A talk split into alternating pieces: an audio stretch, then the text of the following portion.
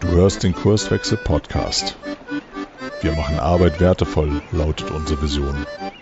Im Podcast sprechen wir über lebendige Organisationen, den Weg dorthin und die Nutzung von modernen Arbeitsformen.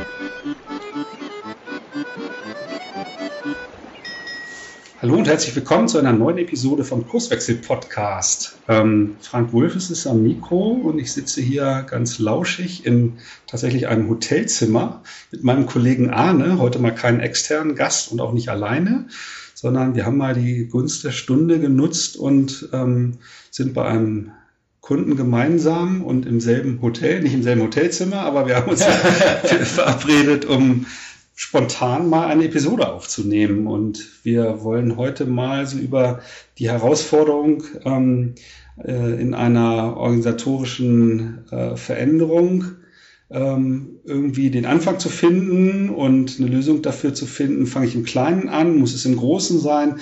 Das wollen wir einfach mal spontan durchleuchten. Ähm, aber bevor wir inhaltlich anfangen, Arne war zwar schon mal in der einen oder anderen Episode dabei, aber hat noch nie mal ein paar Worte zu sich als Person und seiner Historie gesagt. Von daher, Arne, sag doch mal ein bisschen was zu dir.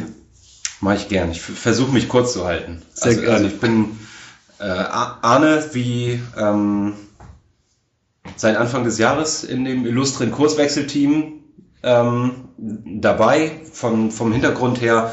Ich habe mal Psychologie studiert, ähm, schwerpunktmäßig Arbeits- und Organisationspsychologie, also Wirtschaftspsychologie, wo ganz viel von dem drin steckt, mit dem wir uns auch so im Alltäglichen ähm, beschäftigen. Also wie können Menschen eigentlich gut miteinander arbeiten, so dass idealerweise motivierte, engagierte Menschen wertvolles Miteinander wollen, äh, leisten wollen. Ähm, Genau, in, in diesem Kontext war ich auch vor Kurswechsel schon, schon unterwegs, habe mich dann Anfang des Jahres euch angeschlossen, um noch ein bisschen fokussierter in, in das Thema agile Organisationsbegleitung zu gehen oder Begleitung von, von Organisationen auf dem Weg hin zu neuen Formen der Zusammenarbeit. Und das darf ich jetzt mit euch gemeinsam seit ein paar Monaten auch tun. Ja, vielleicht lassen wir es erstmal dabei. Ja, sehr, sehr gut. Ähm, ja, dann steigen wir mal irgendwie ein. Die erste Frage, die mich dabei beschäftigt, ist, ähm, von was für einem Wandel sprechen wir eigentlich, ne? wenn wir so von, von ähm, organisatorischen Veränderungen halt irgendwie sprechen? Meinen wir dann immer irgendwie agile Organisationen zu schaffen oder geht es um Digitalisierung oder um New Work? Also wie, wie ist deine, deine Sicht darauf, Arne? Ja, es ist ja so eine große Blase, die da gerade irgendwie unterwegs sind und gefühlt sind, sind alle im Wandel und für alle ist das irgendwie Thema und das, das kommt ja auch irgendwo her. Ähm, ich glaube, wie man es am Ende nennt, ähm, ist relativ egal, denn, denn die Treiber sind ja immer äh, zum, zumindest für Unternehmen oder Organisationen marktseitig getrieben.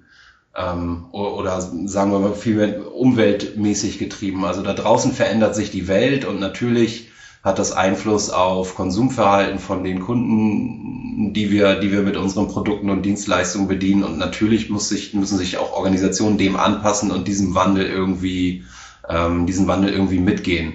Und das kann je nach Organisation und Branche auch ganz unterschiedlich aussehen. Und ob man da am Ende agil oder digital oder 4.0 oder irgendwas drüber schreibt, ist mir relativ wurscht. Letztendlich geht es darum, den Anforderungen derjenigen, denen ich Leistungen oder Produkte anbiete, gerecht zu werden. Mhm. Ja, deckt sich genau mit meinem Verständnis. Ne? Und ähm, wenn wir in das Thema jetzt einsteigen, ähm, wie fange ich da an oder ähm, wie habe ich eine Chance, halt meine Gesamtorganisation da auf den richtigen Weg zu bringen, ist es mir persönlich halt auch wurscht, ne? ob wir das agil nennen oder äh, Digitalisierungsstrategie oder, oder ähnliches. Genau. Ja, ich, ich unterscheide da ganz gern so zwei Zugänge oder man könnte sagen zwei Motivationen. Also warum sollte ich mich als Organisation mit diesem mit diesem äh, ja, viel zitierten Thema irgendwie beschäftigen. Ähm, da gibt's natürlich das, was ich gerade einleitend gesagt habe, das Thema Organisation oder, oder strukturell, wie müssen wir uns eigentlich aufstellen, um den Marktanforderungen gerecht zu werden. Da sind wir mehr so im Bereich Organisationsstrukturen und Praktiken und ähm, mit welchen Tools und Methoden arbeiten wir eigentlich unterwegs. Und auf der anderen Seite finde ich auch immer wichtiger, was für ein Umfeld bieten wir eigentlich den Menschen an, die hier für uns als Unternehmen oder in dieser Organisation arbeiten. Und auch das kann man, glaube ich, letztendlich sagen, ist extern getrieben. Denn äh, um die besten, klügsten Köpfe heutzutage zu bekommen, ähm, muss ich auch den Anforderungen ja irgendwie gerecht werden. Denn jeder bringt Erwartungen, Wünsche mit in die Organisation und in die Arbeit. Ähm, und auch da sind Ansprüche gewaltig gestiegen, glaube ich. Mhm. Ja, und wenn ich jetzt sozusagen anfangen will, ähm, meine Organisation zu wandeln, unter welchem Aufhänger auch immer, ähm, wie ist da deine, deine Erfahrung? Sag? Kann das äh, ähm, funktionieren, wenn ich irgendwo in einem Team oder in einer Abteilung anfange, Dinge halt irgendwie zu verändern in der Zusammenarbeit oder, oder ähnliches? Oder braucht es den großen Big Bang und der CEO muss einen Auftrag erteilen oder so? Wie, wie ähm, guckst du darauf? Naja, die, die richtige, aber wahrscheinlich sehr unbefriedigende Antwort darauf ist, es kommt drauf an. genau. Also, was ist das Problem eigentlich? Wo, wo drückt der Schuh? Ähm, in, in Anführungsstrichen. Ich finde ganz wichtig, dass man sich vorab mal die Frage stellt, warum wollen wir uns eigentlich verändern? Also, was ist die Motivation? Springen wir jetzt gerade auf diesen Zug mit auf, der äh, gehypt im, im Blitztempo irgendwie da die, die Schiene entlang saust und müssen nur agil oder was auch immer werden, weil das gerade alle machen und weil das ja hip ist und weil auch in den, in den einschlägigen Magazinen steht, wer nicht agil wird, der verpasst jetzt was. Oder habe ich wirklich eine Idee davon, warum brauchen wir das eigentlich? Also warum müssen wir uns verändern? Was treibt uns da? Ist, ist es das, um nochmal auf diese beiden Motivationen zurückzukommen? Ist es, haben wir Nachwuchsprobleme? Wollen wir die, die jungen Talente alle zu, für uns gewinnen? Haben wir marktseitig Probleme? Sind wir zu langsam? Werden wir den Ansprüchen nicht gerecht? Ist das Thema Innovation vielleicht irgendwie ganz schwierig für uns? Es kommt darauf an. Hm, genau. Im Übrigen, das Thema Fachkräftemangel hatten wir vorhin gar nicht genannt. Das kann ja auch ein wichtiger mhm. Aufhänger sein. Und ich glaube, viele unterschätzen das tatsächlich noch komplett, dass ja irgendwie die Art, wie ich in Organisationen arbeite, wie Führung funktioniert, ob es nicht Regie gibt äh, oder nicht und so weiter, inzwischen sehr klar von den Spezialisten wahrgenommen wird und das auch ein Kriterium sein kann, in einer Organisation anzuheuern oder halt eben nicht. Ne? Mhm. Da geht es gar nicht so darum, ähm, habe ich irgendwie coole Gehälter oder ähm, cooles Produkt äh, und so weiter, sondern die Art der Zusammenarbeit kann da schon ja, locken oder abschrecken. Ne? So, das, ähm, genau. Ähm, ja, ähm, jetzt, jetzt gibt's ja irgendwie die, die unterschiedlichsten Modelle und, und Vorgehensweisen, wie so Wandel funktionieren kann. Also ich, äh, mir fällt da als erstes immer irgendwie ein, ähm, irgendwie eine Bestandsaufnahme zu machen, was ja durchaus auch legitimes Mittel ist, was ich halt auch häufig mhm. nutze, mit Menschen halt irgendwie zu, zu sprechen in den Organisationen, wie sie denn halt auf ähm, die aktuelle Situation blicken in Bezug auf Agil oder Digitalisierung oder, oder ähnliches. Ähm, was wir immer nicht so cool finden, ist so dieser Begriff Reifegrad ähm, was ja oftmals dann auf Basis von so einer Bestandsaufnahme äh, irgendwie abgeleitet wird. Aber nichtsdestotrotz ist es ja auch ein, ein Mittel, um halt irgendwie in einer Organisation ein Gefühl dafür zu bekommen, wo, wo stehe ich denn eigentlich mhm. ne? und, und wo will ich vielleicht hin und dann anfangen äh, äh zu, zu wandeln. So. Ähm, Reifegrad sehe ich richtig, ne? dass wir das nicht so cool finden, eigentlich so einen Begriff ja, zu Ich kriege auch immer so ein leicht nervöses Zucken im Auge, wenn ich Reifegrad höre, wobei die Intention ähm, natürlich erstmal erstmal nicht falsch ist. Es ist nur gefährlich. Also erstmal ist so ein Reifegrad-Modell, wie auch immer ich das baue, immer unterkomplex. Und da steckt so ein bisschen die Tendenz drin, finde ich, immer, naja, von, von außen die Organisation, aber vielmehr auch die Menschen, die dort arbeiten, zu bewerten. Also im Sinne von, mit meinen Leuten wird das nichts.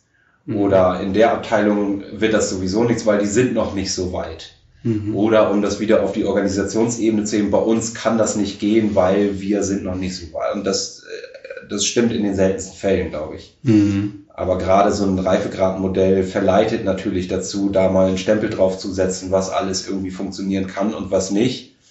Und also vieles ergibt sich ja oder vieles entwickelt sich in so einem Veränderungsprozess. Da gehen plötzlich Dinge, von denen man nie geglaubt hätte, dass die gehen können in diesem Kontext. Mhm. Ähm, ja, insofern Reifegradmodell nicht so cool. Mhm. Was, was ich sehr wertvoll finde, vor allem auch für die, die Organisationen, mit denen wir dann arbeiten, zumindest ist das auch die Rückmeldung, die wir kriegen und, und auch immer so ein Anspruch, ähm, haltet uns doch mal einen Spiegel vor.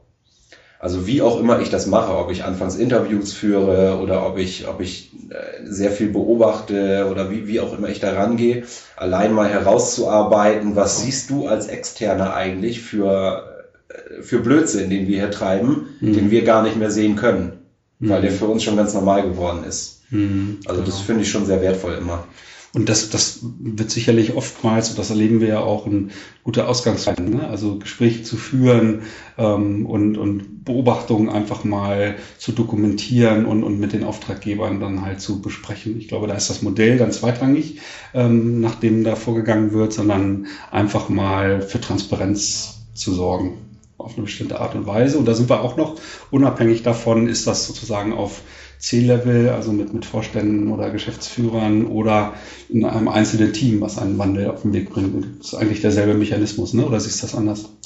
Ja, dann sind wir fast wieder bei der Frage, äh, wo steigt man ein? Genau, da wollen wir uns also, ja mal annähern, ja, ja, das ist ja noch nicht beantwortet. Ja. So, ja. Also ich, ich finde, man kriegt, man kriegt halt unterschiedliche Ergebnisse, je nachdem, was, wen man da fragt. Mhm. Na, also ja, Wobei ich natürlich auch so die Erfahrung gemacht habe, ähm, dass, dass wir durchaus beauftragt werden, mit einzelnen Teams ähm, einen Veränderungsprozess zu begleiten. Agil könnte da auch immer so ein Aufhänger sein. Mhm. Ähm, und in Wahrheit steckt aber dahinter was ganz anderes. Und das ähm, kommt erst zutage, wenn wir halt mit der, mit der Arbeit anfangen und, und mal überhaupt ähm, hinter die Fassade geguckt haben und dann mal die richtigen Fragen äh, gestellt haben, dass dann halt wirklich so ein, so ein echter organisatorischer Wandel eigentlich viel, viel zielführender eigentlich für den Auftraggeber zu sein scheint. Ne? Der, der Auftrag dann vielleicht an einer ganz anderen Stelle sozusagen initiiert ist. Ne? Deswegen vielleicht sind wir direkt dann schon an der Fragestellung. Brauchen wir immer sozusagen den, den Vorstandsvorsitzenden als, als Auftraggeber, um so einen Wandel sinnvoll und erfolgreich auf den Weg zu bringen? Oder kann es auch gelingen, ähm, in einem einzelnen Team zu starten, aber im Sinn zu haben, die ganze Organisation trotzdem zu verändern? Hast du da Erfahrungen gemacht? Ja, habe ich. Ich, mich, ich bin gerade kurz hängen geblieben. Dass, du sagtest, auf den Weg zu bringen. Da musste ich mir eine neue Antwort überlegen gerade. Ach so. ähm, also insgesamt äh, ja. Also irgendwann kommen wir immer an den Punkt, wo formale Macht eine Rolle spielt. Ja, und, und wo natürlich auch so innerhalb dieser, dieser formalen Struktur, die ja oft traditionell hierarchisch ist in den, in den Organisationen, mit denen wir arbeiten, ähm, wichtig ist, dass man, dass die Leute das mitgehen können, dass die Leute das mitdenken können, ähm, was wir da vorhaben, weil sonst natürlich auch immer so ein Overruling stattfinden kann. Und wenn sich da bottom-up was verändert, was oben nicht, nicht gut gefällt, dann, dann ist die Versuchung groß, die formale Macht auch zu nutzen, um dieses Pflänzchen, was da so von unten aufgeht, wieder platt zu treten. Insofern ja, wir, wir brauchen letztendlich auch vom CEO oder vom Geschäftsführer oder von wem auch immer ähm, das Buy-in sozusagen für, für diesen Prozess. Meine Erfahrung ist aber, es ist fast schon die Regel, dass es, dass es nicht top-down geht, zumindest in, in den Projekten, in denen äh, ich jetzt unterwegs gewesen bin. Und gerade aktuell bin ich auch in einem, in einem Projekt, da haben wir auch angefangen in, in einer Abteilung äh, mit einer sehr offenen Fragestellung. Was bedeutet eigentlich agil für unsere Abteilung, für unseren Bereich? Ähm, und haben da dann so, ja, ich weiß jetzt nicht, Zeitraum Vierteljahr vielleicht, da ist auffällig geworden über die Abteilungsgrenzen hinweg, oder oh, passiert ja wirklich was. Ja, das ist ja anders als in den letzten fünf Change-Prozessen. Ähm, da bewegt sich ja richtig was, das ist spürbar. Und es ist sozusagen, hat dann so ein paar Ärmchen gegriffen in andere Bereiche. Wir haben dann viele Gespräche geführt und sind jetzt mittlerweile über diesen Weg auch im Gespräch mit unterschiedlichen Abteilungen, also vom Vorstand über eine Personalabteilung, die eine Rolle spielt, über verschiedene andere ähm, wichtige Rollen oder auch Bereiche der Organisation und arbeiten jetzt auch mit, naja, der obersten Führungsriege, die es in traditionellen Organisationen ja immer gibt, ähm, in der gleichen Art und Weise an diesem Prozess. Und das wäre wahrscheinlich so nicht möglich gewesen, wenn nicht erst erste Erfolge im Kleinen aufgetreten werden. Hm ja, kann ich, kann ich so in meinen Erfahrungen auf jeden Fall bestätigen. Ähm, es gibt natürlich ähm, Autoren, die sagen, du kannst im Kleinen eigentlich nur wirksam sein, wenn du halt irgendwie einen Bereich oder eine Abteilung oder Team, was auch immer hast, was, was sehr abgekapselt und mhm. möglichst wenig Abhängigkeiten irgendwie hat. Mhm. Das ist sicherlich richtig. Aber genau wie du beschrieben hast, gibt es ja die Effekte, dass dann genau die Schnittstellen irgendwie neugierig werden, weil Dinge beobachtet werden, die irgendwie anders sind, die irgendwie cool funktionieren oder ähnliches und so dann so ein Sog in die Organisation halt irgendwie entsteht, ne? was dann ja insgesamt halt sehr positiv für so einen Wandel ähm, dann sein kann. Ne? Also das, das habe ich durchaus so auch schon erlebt. Ja, cool. Ja, was, was da auch also schön zu beobachten ist, ist, das habe ich auch mehrfach die Erfahrung gemacht, wenn man so startet. Die Frage war ja, starte ich in, in so einer kleinen Abteilung, da brauche ich immer das, äh, das Go von ganz oben. Äh, natürlich fangen diese Abteilungen oder Bereiche oder Teams an, sich erstmal in sich selbst zu optimieren. Ja, aber irgendwann ist fertig optimiert. Irgendwann kommt der Punkt, wo in einem ganz natürlichen Prozess festgestellt wird, ja, in unserem Silo allein, das reicht nicht. Wo auch der Blick klar wird dafür. Also wenn so die eigenen kleinen Problemchen so nach und nach beseitigt sind, es geht nur, wenn wir übergreifend jetzt auch wirksam werden können. Und zumindest die Bereiche oder Abteilungen, die für unsere Wertschöpfung wichtig sind, ähm, mit, mit ins Boot holen, sozusagen. Das ist ein schwieriger Ausdruck, ins Boot holen. Mir fiel gerade nichts Besseres dazu ein, aber dass, dass die mitmachen, dass die das mitdenken können, dass sie mitgehen können, weil du sonst natürlich, und das ist einigermaßen fatal, finde ich, auch in der wertschöpfenden Tätigkeit ähm, für den Markt oder für den Kunden in, in so einer klassischen Abteilungsstruktur ja nie innerhalb von einer Abteilung vollständig wertschöpfend tätig sein kannst. Und wenn du dann aufgrund von unterschiedlichen Arbeitsweisen da schon Beef zwischen, zwischen Bereichen oder Abteilungen was ist das eher hinderlich. Und das merken die natürlich von ganz alleine und greifen jetzt auch in, in dem, gerade in dem Projekt, wo ich jetzt auch unterwegs bin, von ganz alleine über und sagen, wir brauchen jetzt die mit und die müssen mitmachen, wir müssen mit denen sprechen. Und das ist ganz schön zu beobachten, wie das fast schon viral geht sozusagen und sich so Zelle für Zelle ausbreitet. Hm. Natürlich mit vollem Bewusstsein, dass da auch Risiken natürlich bestehen, weil wenn nicht halt als Team anfange, irgendwie anders zusammenzuarbeiten und Dinge optimiere und vielleicht auch irgendwie ein bisschen mehr Fahrt aufnehme oder so, dann und ich, ich komme dann wie so eine Dampflok auf mhm. den Schnittstellenbereich zu und sage, du musst jetzt was anders machen, äh, dann kann natürlich auch schnell irgendwie eine Mauer hochgezogen werden und irgendwie Reaktion, lass mich mal schön in Ruhe, mach da dein, dein Spielkram und ich mache so weiter wie bisher. Ne? Also ich muss da schon auch behutsam vorgehen und ähm, irgendwie ähm, versuchen dafür für Unterstützung zu werben, um halt gemeinsam, idealerweise natürlich für den Kunden, der ganz am Ende äh, von der Wertschöpfung profitieren soll, ähm, dann gemeinsam halt Dinge in Angriff zu nehmen und zu verändern. Ne? Wenn das funktioniert, super. Also ein Stück weit eine Frage von Haltung, ne? Total. Also so, so wie du es jetzt formuliert hast, äh, gerade wir sagen jetzt anderen, was sie zu tun haben, Fatal. kann nicht funktionieren. Nee, genau. so, in, insofern, ja, ja, genau. Also eher einladen, sozusagen gemeinsam mal Dinge zu durchdenken und, und äh, Lösungen zu finden. Ja, und so geht's ja auch los. Also idealerweise wird sowieso von außen, da guckt jemand um die Ecke und fragt, was macht ihr da? Das ist ja spannend, erzähl mal. Sodass sowieso schon so ein bisschen transparent wird, wie ist die Arbeitsweise und dann natürlich geht's erstmal darüber los zu sprechen, okay, was könnten wir denn gemeinsam anders machen? Mhm. Und dann Bewusstsein zu schaffen für und das ist ein ganz, ganz schwieriger Punkt nach meiner Beobachtung oft. Also wenn die Leute anfangen, aus ihren Silos raus zumindest mal vorsichtig ein Füßchen rauszuhalten. Dass das nochmal ein kritischer Punkt ist. Mhm. Ja, weil, weil das so dieser klassischen Logik dann das erste Mal so richtig widerspricht. Ja, jede Abteilung optimiert sich auf sich, auf sich selbst. Oft gibt's ja auch Abteilungsziele. Klar ist, wenn, wenn wir unseren Stiefel sauber runterspielen, ist der Bonus gesichert. Und dann, wenn das erste Mal wieder so gesamtheitlich die eigentliche Wertschöpfung in den Blick gerät, dann ist das entgegen vieler Logiken, die man sich so im Laufe der Jahre geschafft hat. Mhm. Ziel ist ein gutes Stichwort.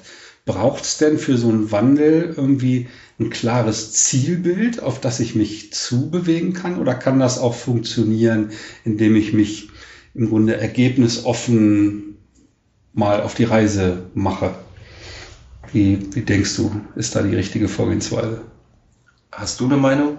Ich bin da selber noch ja. hin, und her gerissen. Also, also ich, ich, ich habe viele Gründe für Ja, das ist wichtig. Mhm. Ähm, ich habe auch die Erfahrung gemacht, wenn wir so eine grobe Idee davon haben, was, was wir tun wollen, mhm. dann ergibt sich oder wird, wird so ein Ziel auch klarer. Also wenn ich sage, bildlich gesprochen, irgendwo im Nebel da hinten ist was, wir wissen, das ist interessant für uns, da wollen wir uns hinentwickeln, wir wissen nicht genau, was für Gefahren und Situationen im Nebel auf uns lauern, aber wir wissen, wir wollen uns da durchbewegen. Ja. Und dann wird so Step für Step klarer, wie sieht denn das große Ziel eigentlich aus? Ja, also ja, so würde ich es auch formulieren. Also ich arbeite da viel mit, mit Ausrichtung, mit, mit Orientierung und so weiter, aber eben nicht mit einem Plan, mit, mhm. mit Meilensteinen äh, und, und so weiter, ja, das weil das ist halt zu, zu ungewiss. Ähm, aber ich meine, es gibt diesen überstrapaziert, äh, überstrapazierten Begriff der Vision oder so, aber äh, etwas zu finden, du hast, irgendwas im Nebel äh, benannt, ähm, wo ich weiß, das ist die Richtung, in, in die ich möchte. Ähm, aber ob es dann knapp links daneben ist, weil die mhm. Welt entwickelt sich ja auch weiter, während ich mich mhm. sozusagen auf den Weg mache. Äh, oder äh, auf der anderen Seite, ne, das wird sich dann zeigen. Ne? Aber es, mhm. es, hilft halt als, als Orientierung, auch den Sinn zu verstehen und äh, sozusagen äh, mich daran halt zu orientieren. Nordstern-Methode ist so etwas, was, was wir da durchaus auch immer mal zum Einsatz äh, bringen, um halt wirklich auch kontinuierlich an Dingen zu arbeiten, äh, um uns halt sozusagen diese Ausrichtung dann halt näher zu bringen. Ne? Das, ja, das, also wenn du sagst, wir, wir wollen nach Norden, das wissen wir. Genau. Und schreibst London drauf und Kiel ist auch schön.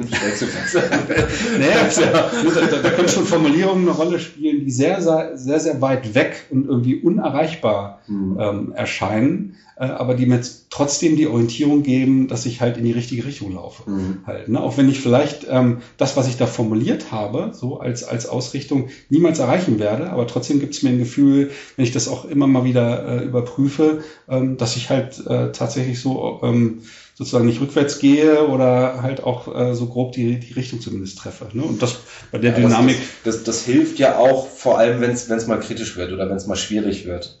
Und, und wenn, wenn äh, neue Verhaltensweisen oder neu, neue Praktiken, neue Muster, die, die ich ähm, äh, eingeübt habe miteinander, wenn die gechallenged werden, weil irgendwas nicht so rund läuft, ähm, sich dann bewusst zu machen, ja, das tut gerade weh, aber das ist genau der Prozess, den wir irgendwie, das ist jetzt eine dieser, dieser Schwierigkeiten, die wir im Nebel auch gesehen haben. Wir wollen uns bewusst jetzt diesem Thema stellen, weil wir wissen, wir müssen da durch. Ja, sonst, sonst ist die Gefahr groß schnell wieder in alte Muster zu verfallen und dann, dann schläft sowas, so ein Prozess insgesamt auch ganz schnell ein. Mhm. Nochmal eine neue Perspektive.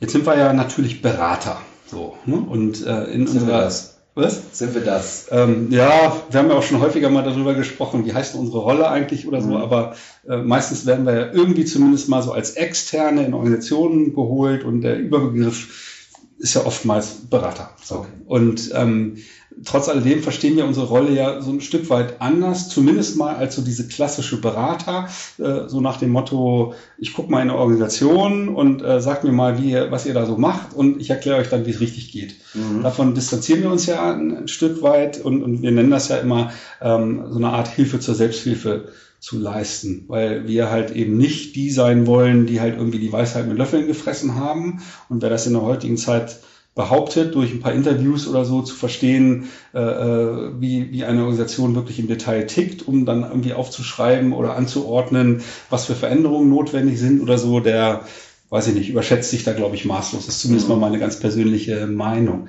Äh, trotzdem ähm, braucht es natürlich irgendwie Impulse von außen, weil ähm, vielleicht nicht das vollständige Wissen in einer Organisation da ist und ähm, rein durch eine prozessuale Begleitung oder methodische äh, äh Begleitung vielleicht nicht hundertprozentig das dabei rauskommt, was sich eine Organisation wünscht. Wie, wie, wie schaffst du das, so diesen, diesen Grad an, ah, ich, ich habe doch mal so, so einen inhaltlichen Impuls, wie es irgendwie besser funktionieren kann, bis, naja, überleg doch mal selber und sozusagen methodisch zu begleiten und eher zu coachen, also sozusagen den, den Such- und Findeprozess der Organisation oder des ja. Auftraggebers zu begleiten. Du weißt, was ich meine. Ja, ja. Ne, wie, wie, wie schaffst du so, so diesen Grad zu treffen für dich? Na, du hast schon eine ganz schöne Unterscheidung gemacht, indem du einmal von Beratung und einmal von Coaching gesprochen hast.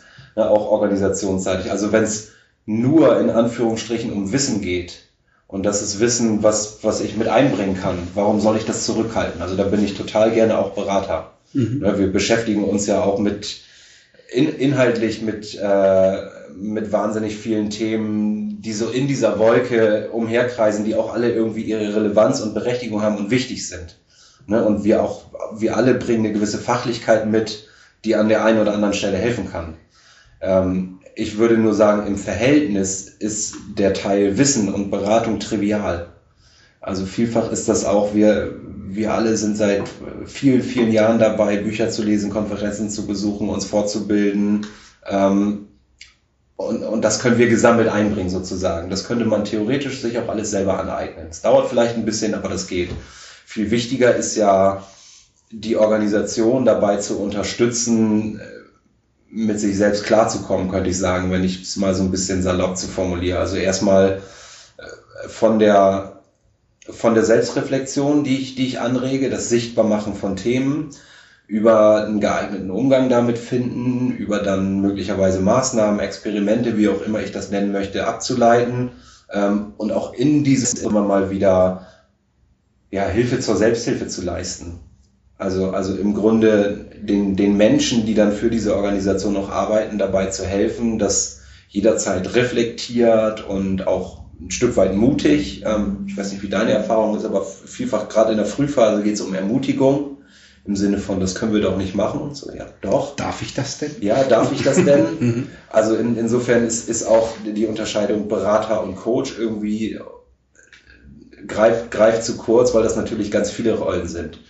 Von einem Sparring über, wenn ich das, wenn ich das nehme, ich bin auch Ermutiger, ähm, ich, ich, ich bin Spiegel, ich bin Reflexionspartner. Auch mal ein Stück weit Trainer. Auch mal, auch mal ein Stück weit Trainer, ja. auch, auch mal ein Stück weit irgendwie der, der Bad Cop der mal bewusst ein bisschen provoziert und auch, aber das ist eine Sache, das, da habe ich in der Situation dann das Gefühl, jetzt muss ich mal in das Risiko gehen, dass ich den Kopf abgeschlagen kriege, dadurch, dass ich ein Thema jetzt nach oben bringe. Mhm. Ähm, ja.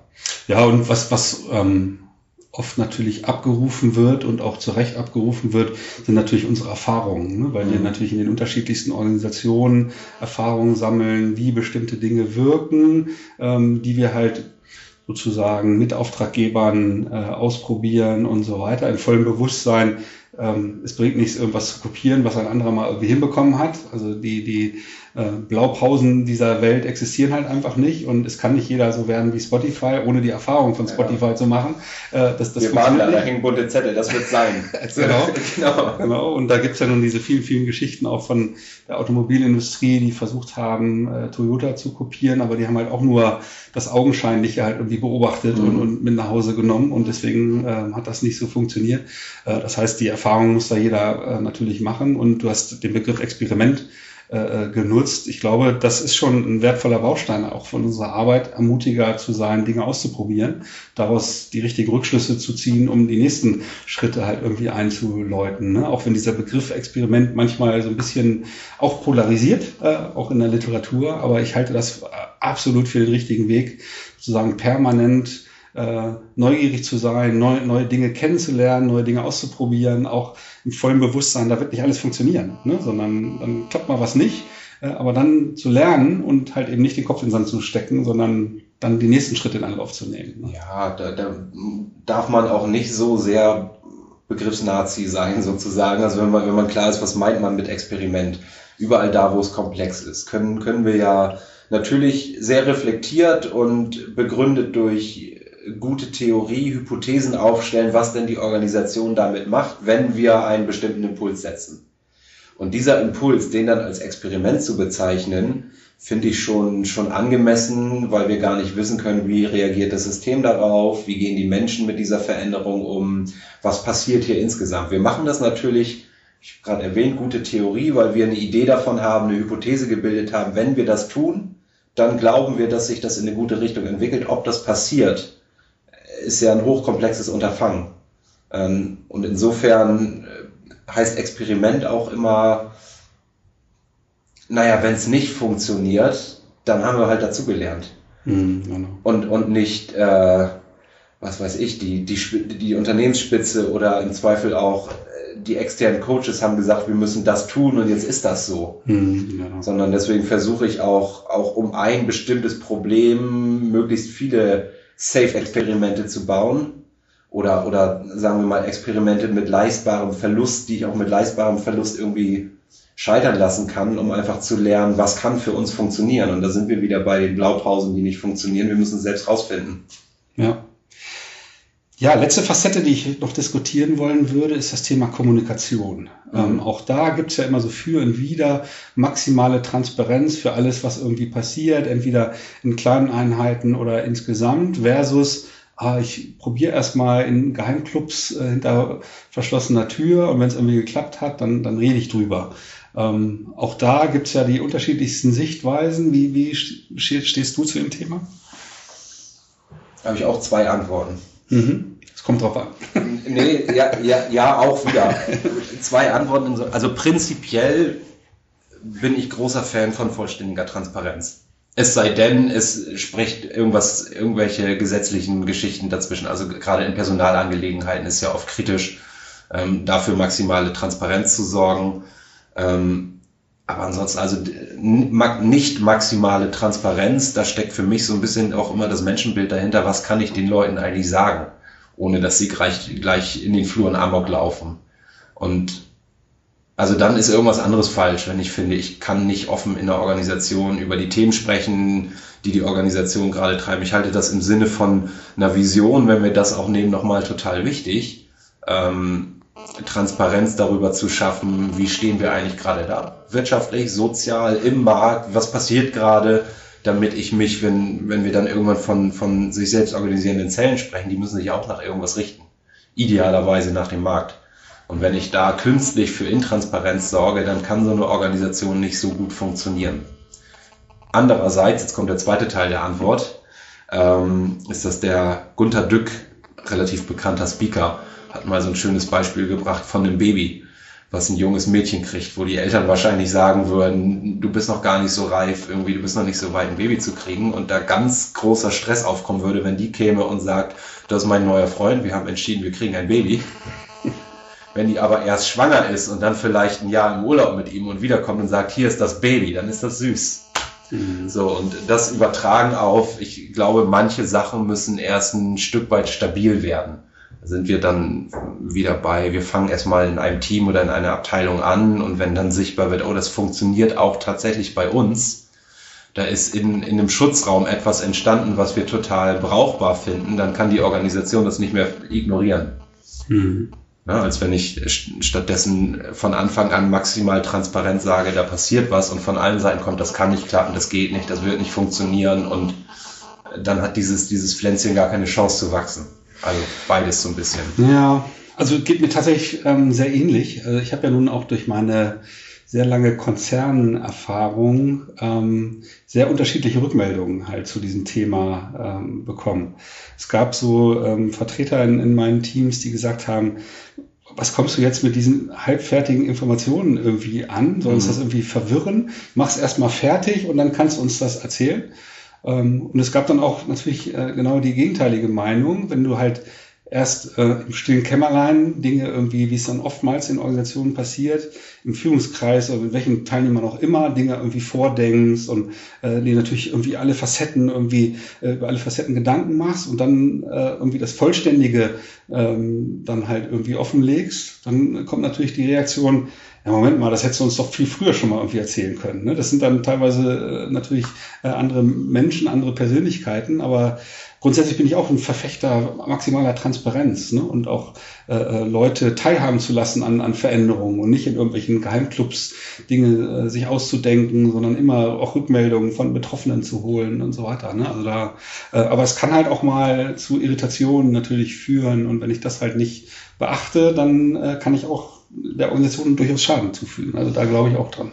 Ja, da gibt's da gibt's wahrscheinlich keine richtige Antwort. Und äh, mhm. also, wir gehen ja auch immer von, wir bauen ja so eine Organisation nicht auf der grünen Wiese neu auf, sondern es ist immer eine gewachsene Kultur auch da, ähm, die ich mit einbeziehen muss. Und ich weiß nicht, ob man Jetzt muss ich, jetzt muss ich aufpassen, was ich sage, damit ich nicht in so eine, so eine xige, xige Sprache verfalle. Also, was auch anschlussfähig in der Organisation ist mhm. kulturell. Also was, was passiert, wenn wir, wenn wir maximal intransparent transparent bisher waren und ab morgen ist alles da. Mhm. Ja, es kann gut sein, es kann aber auch irgendwie zu viel auf einmal sein, vielleicht. Mhm, das stimmt, das stimmt. Ja, spannend. Also von meiner Seite waren das jetzt so die Themen zum, zum Wandel, die ich mir vorgenommen hatte. Ich weiß nicht, ob du noch irgendwas ergänzen möchtest, was noch stimmig passen würde aktuell. Nee, wir, wir könnten eine vier Stunden Episode draus machen, aber das wollen wir den Hörern, glaube ich, nicht zumuten. Ähm, ja, dann hoffe ich mal, dass wir ähm, einen ganz guten Überblick konnten, äh, geben konnten, wie wir an solche Dinge rangehen und was da auch so die Herausforderungen sind. Und da wir heute nur so intern und nicht mit externen Gästen hier im Gange sind, würde ich auch gerne noch mal einen kleinen Aufruf da an die Hörer starten wollen. Ähm, wir sehen ja, dass wir echt ganz coole ähm, Download-Zahlen der, der Episoden haben. Ähm, das, was wir noch nicht so richtig bekommen, sind wirklich mal Rückmeldungen halt, ne? welche Episoden besonders gut gefallen haben, wo vielleicht auch mal Murks dabei war oder auch so, so echte Sternebewertungen bei iTunes gibt's schon, die sind auch sehr positiv. Ähm, aber irgendwie hätten wir gern noch so mehr, mehr äh, Dialog halt. Ne? Und ja, Themen auch. Ja, oder Themenwünsche. Was, genau. was beschäftigt euch? Ja, genau. Ja, das, das ist Wahrscheinlichkeit sehr groß, dass uns das auch beschäftigt und wir das vielleicht so für eine Episode gar nicht auf dem Schirm haben. Aber wenn genau. das interessant ist. Und wenn wir selber keine Ahnung haben, dann kennen wir auf jeden Fall viele Leute, die wir auch mal ansprechen könnten, um eine gemeinsame Episode zu machen. Da ist ja, ja auch noch vieles in der Pipeline. Von daher das mal so als Aufruf. Schickt da gern Mails irgendwie an podcast.kurswechsel.jetzt oder kontaktiert uns über Twitter. Da sind wir ja auch äh, größtenteils aktiv. Äh, von daher, das wäre nochmal ganz cool. Und von daher, ja, können wir da, glaube ich, einen Deckel drauf machen. Dann sage ich schon mal Tschüss und vielen Dank. Ed Kurswechsler auf Twitter für den Werbeblock. ja, ja, genau. Ja, ja dann von, von mir auch. Tschüss, vielen Dank. ciao, ciao. Wir freuen uns auf dein Feedback und deine Themenwünsche. Melde dich gerne per Mail. Die Adresse lautet podcast.kurswechsel.jetzt.